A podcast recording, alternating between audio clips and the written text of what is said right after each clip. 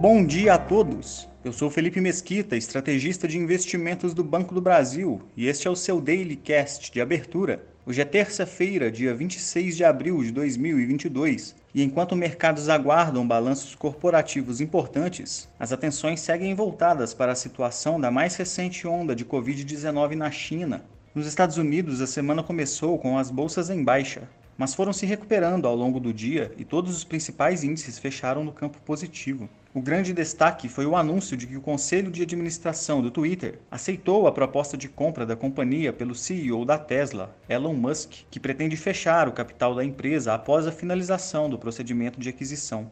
Ainda hoje são esperados balanços corporativos de General Motors e Visa, além das gigantes de tecnologia Microsoft e Alphabet após o fechamento.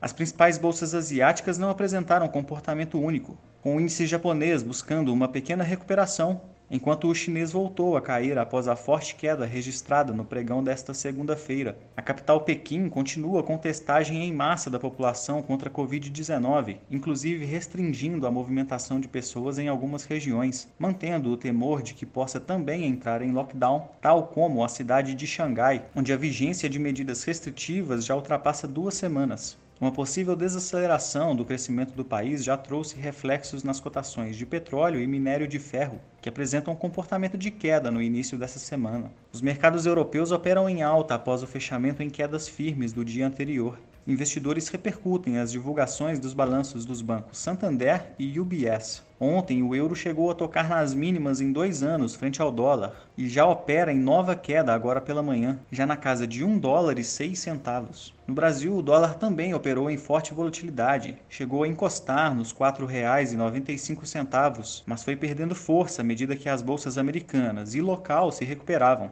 fechando em alta de 1,47% aos R$ 4,88, fechamento mais alto em mais de um mês. Já o Ibovespa apresentou comportamento semelhante, mas conseguiu arrefecer a queda no final da tarde, fechando em baixa de 0,35%, se sustentando acima dos 110 mil pontos. Hoje pela manhã, o Banco Central volta a divulgar o Boletim Focus, sendo esperado ainda o Índice Nacional de Construção Civil, o INCC, de abril. Ficamos por aqui. Um bom dia a todos e até a próxima!